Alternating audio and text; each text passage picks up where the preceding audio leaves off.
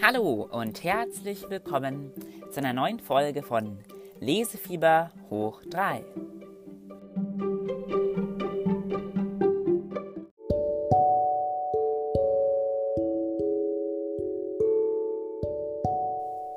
Lesereise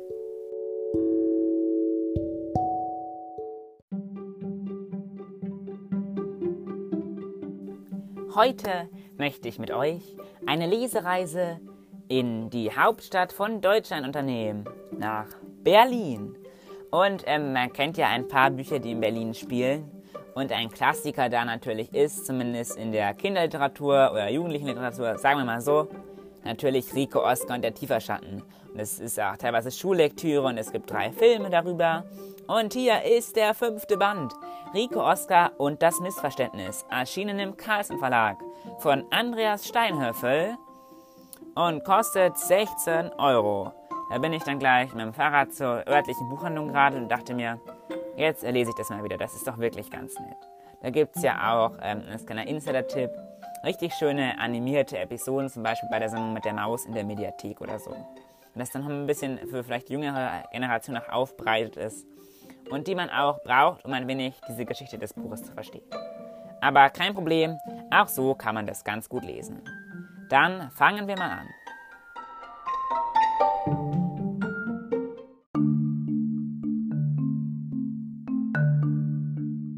Oh, flüsterte ich entzückt. Immer, wenn man glaubt, man hätte von Berlin schon viel gesehen und es ist bestimmt nichts Aufregendes Neues mehr gäbe, gibt es etwas Aufregendes Neues. Oft liegt das daran, dass man vorher nicht genau hingeguckt hat. Vielleicht wurde man aber auch einfach bloß nicht dahin eingeladen, so wie ich von Heinrich Konrad eingeladen worden war. Zu seinem Hausboot. Natürlich hatte ich schon mal Hausboote gesehen, zum Beispiel im letzten Frühsommer bei einer Schiffsfahrt mit dem Bühl. Aber auch davor schon, als ich noch kleiner war, in irgendeinem Film.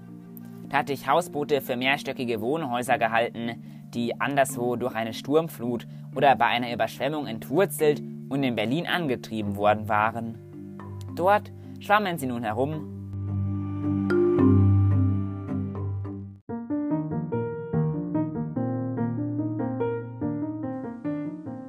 Das Erste, was einem an den Hausbooten hier im Tiergartenufer auffiel, waren ihre Farben. Sie passten hervorragend zum Herbst mit ihren mal braunen, mal orangenen, mal rostroten Holzwänden. Andere Wände waren blau, grün und gelb. Frühling und Sommer funktionierten also auch. Die meisten Boote sahen aus wie wirkliche kleine Häuser und bestanden aus jeweils zwei, höchstens drei aneinander gebauten Zimmern. Hoch genug für Erwachsene, um bequem darin zu stehen. Je weiter man den Weg entlang ging, umso lauschiger wurde er.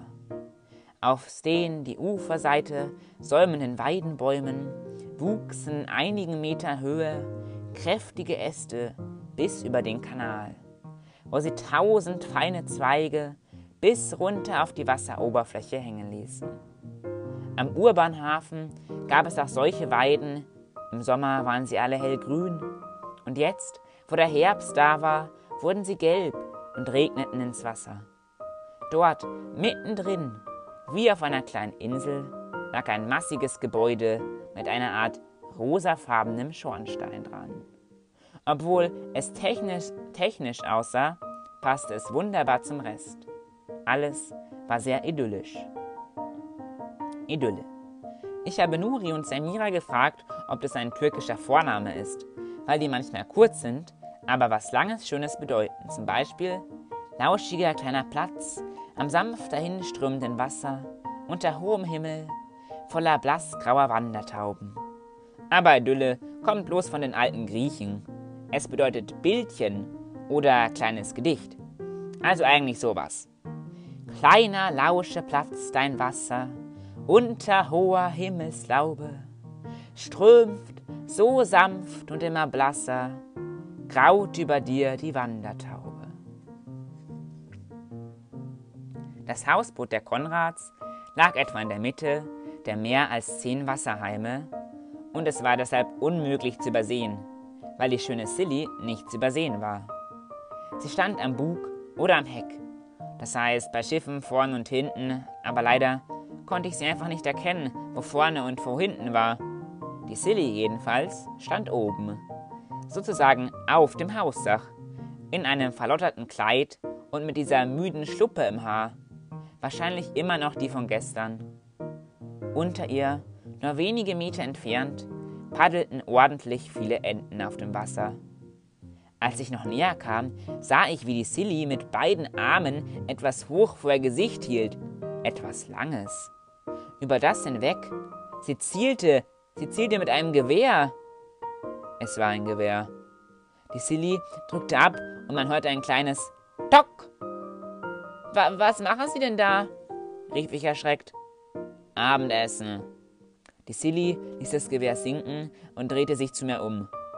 Ihre Augen leuchteten und auf den Wangen hatte sie eine Art begeisterte Flecken. Aber vielleicht hatte sie beim Ziel nach bloß rosarote Backenfarbe verschmiert. Rico, äh, richtig? Willkommen. Freut mich, dass du Heinrichs Einladung folgst. Ich starrte aufs Wasser, ob da eine tote Ente vorbeitrieb. Die Silly folgte meinem Blick. Sie gehen unter, wenn man sie trifft, erklärte sie. Saufen einfach ab. Heinrich hat eine kleine Taucherkapsel, damit sammelt er sie ein. Wir kriegen kaum Rente, weißt du? Tote Ente für die Rente, dachte ich.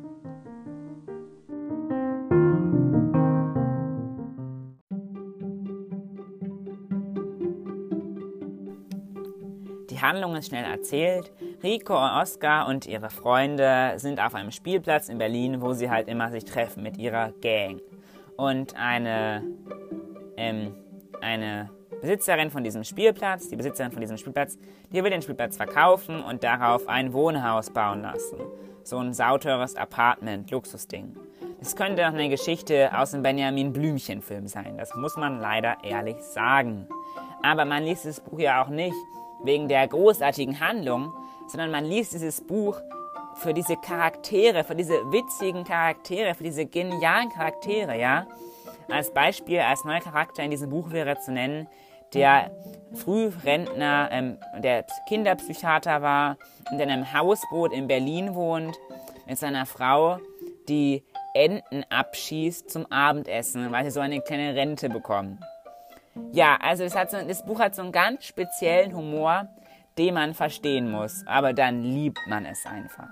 Und immer mal wieder gibt es diese kurzen Anmerkungen, wie auch schon in den ersten vier Bänden von Rico, die Wörter erklären weil er ja, wie er selbst sagt, ein wenig tief begabt ist.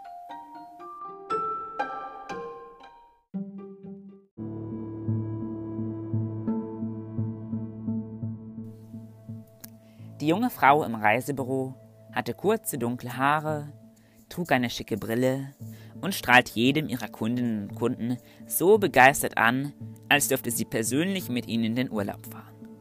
Das war mir vorhin schon jedes Mal aufgefallen, wenn ich von der Lektüre von Grieseldis aufgeschaut hatte, um Luft zu holen. Auf dem Namensschildchen der freundlichen jungen Frau stand Daniela Steiner. Und sie übergab nicht nur Frau Darling deren Fahrkarte und einen ausgedruckten Reiseplan, sondern drehte auch ihren großen Computerbildschirm für mich um, als ich mich nach den Vulkanen vom Vogelsberg erkundigte. Ach, um die macht dir mal keine Sorgen, die sind schon vor Millionen von Jahren erloschen, erklärte sie, fügte dann aber hinzu, weil sie mir meine Enttäuschung ansah. Äh, trotzdem äh, sollte man in der Nähe des Vogelberges natürlich äh, starke Erschütterung vermeiden. Man weiß ja nie, äh, welche Kettenreaktion ein einziger Fehltritt auslösen kann, nicht wahr? Das können Sie laut sagen, schnaubte Frau Darling. Herr van Schertens Kurort, Bad Wildungen, lag weiter oben und weiter links auf der Karte als der Vogelsberg. Es war bloß ein Stadtflecken, umgeben von vielen Hügeln und kleinen Bergen. Und ich kniff die Augen zusammen. Äh, was ist das Blaue da oben drüber?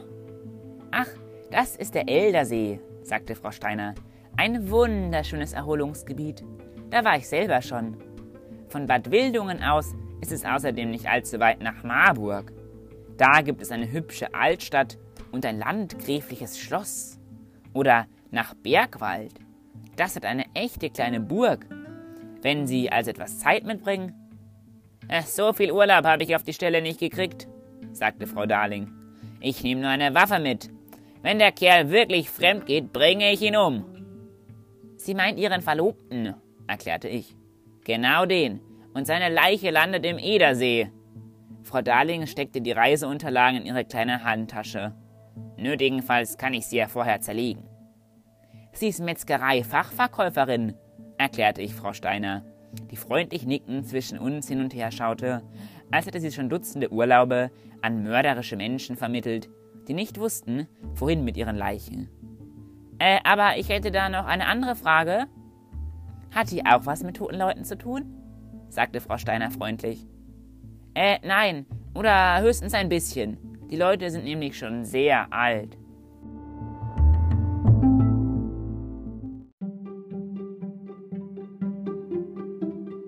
Gleichzeitig macht sich hier Andreas Steinhöffel herrlich lustig über gerade diesen Berlin 20er Jahre Weimarer Republik ähm, Hype, ja?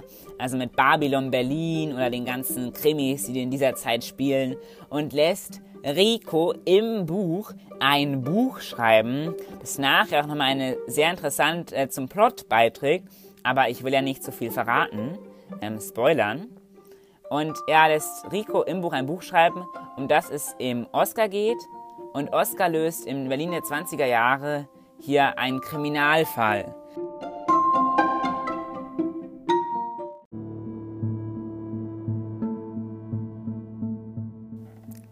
Entschlossen löste Oskar sich vom Anblick der regennassen Diffenbachstraße. Schmach und Schmerz, so schwor er sich in diesem Augenblicke, feierlich würden sie in Triumph verkehren.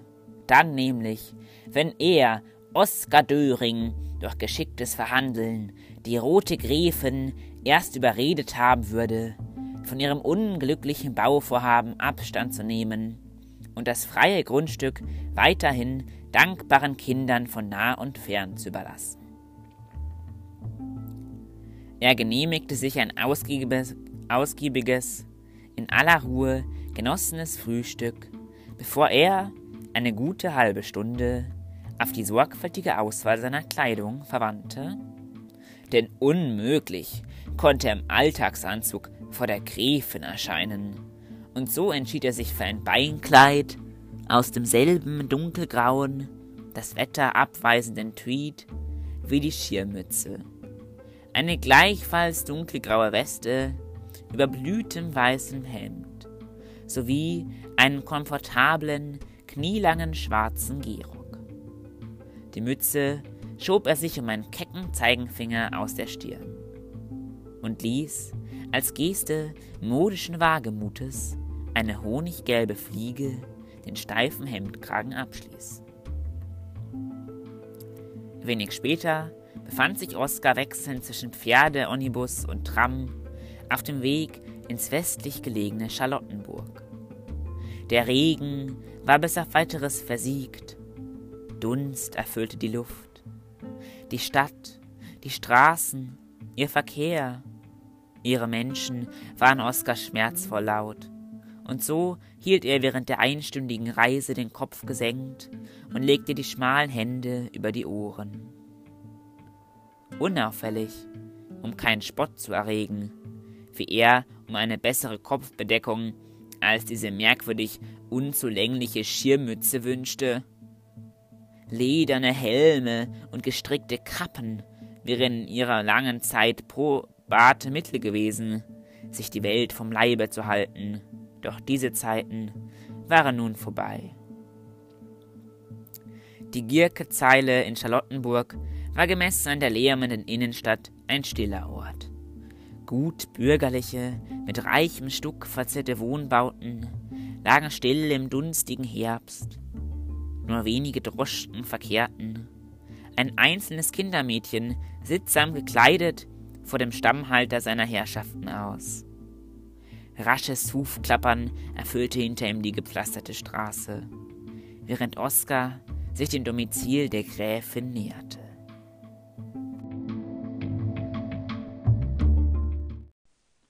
Pension. Ein Gasthaus, in dem man bescheiden und nicht so aufwendig wohnt wie in einem Hotel. Jeder Beamte im Ruhestand kriegt so ein Gasthaus geschenkt und ist dann Pensionär. Das liegt daran, dass früher viele Beamte, zum Beispiel ehemalige Mathelehrer, unter zugigen Brücken schlafen und verhungern mussten. Damit hatten sie nicht gerechnet. Nazis. Ein Haufen Bekloppter. Sie zettelten einen Weltkrieg an und brachten Millionen von Menschen um. Man konnte sagen, dass sie einen Dachschaden hatten. Aber eigentlich hatten die nicht mal ein Dach. Wenn man die Abkürzungen Nazis ändern würde, hätten sie immerhin nicht alle Tassen im Schrank. Strudel. Die Dramatik der Geschichte verbietet an dieser Stelle leider nähere nachdenkliche Betrachtungen über verschiedene Arten des Strudels. Zum Beispiel, dass er der eine aus Wasser oder dergleichen dich auf jeden Fall runterzieht, der andere aus leckerem Teig mit Apfel drin und Vanilleeiskügelchen dabei. Mmh. Das aber nur tut, wenn er alle und kein Nachschub in Sicht ist.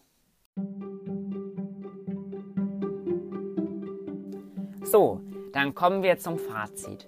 Wollen wir mal ganz ehrlich sein. Ich finde das Buch sehr toll und es wird wieder ein bisschen lustiger und verrückter als das vierte Buch, was eher, fand ich, so ein bisschen traurig war. Aber war natürlich auch okay. Und in diesem Buch geht es halt vor allem ja um diesen komischen Humor. Aber ähm, lustig ist zum Beispiel eine Sache, die kann ich jetzt schon mal verraten. Er lässt Erich Kästner in seinem Buch eine Gastrolle zukommen. In den 20er Jahren begegnet er nämlich Oscar und der inspiriert ihn dann teilweise zu seinem Buch Emil und die Detektive. Und im ganzen Buch in diesem 20er Jahren finden sich auch immer ein paar Anspielungen auf eben dieses Buch von Erich Kästner. Und das ist natürlich auch ganz lustig. Also, ähm, wenn man ein bisschen mehr liest, ähm, findet man sehr viele lustige Anspielungen auch in diesem Buch. Und natürlich muss man, wenn man ganz ehrlich sein muss, dieses Buch weckt Sehnsucht nach Berlin. Ja, also jetzt in Zeiten, wo vielleicht bald wieder ein neuer Lockdown kommt, wer weiß, und gerade wieder was in Berlin beschlossen wird, wäre es ganz interessant, Berlin mal von einer anderen Seite zu sehen. Und sehr pünktlich ist auch das erste Rico und Oscar Buch, das im Herbst spielt. Ja, also mein Fazit diesem Buch ist wirklich lesenswert und total lustig und man lernt Rico und Oscar ein wenig von einer ganz anderen Seite kennen.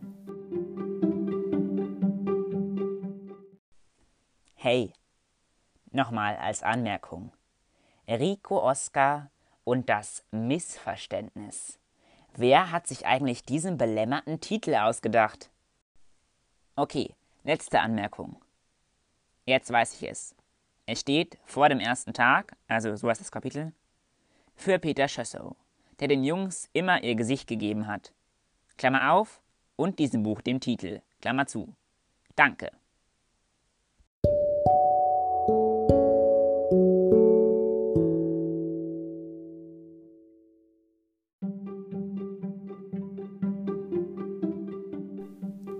Ja, und schon ist wieder eine neue Folge von Lesefieber hoch 3, wortwörtlich Geschichte. Mir bleibt nur noch die Zeit, euch darauf aufmerksam zu machen, doch einen Kommentar zu hinterlassen, eine Bewertung, je nachdem, ob ihr es mit Spotify, Apple Podcasts, Anchor, USW hört. Oder ihr könnt mich auch einfach anschreiben, habt ihr eine Bemerkung zu meinem Podcast oder vielleicht auch einen Tipp, welches Buch ich als nächstes vorstellen könnte. Dann bleibt mir nur noch zu wünschen, viel Lesefieber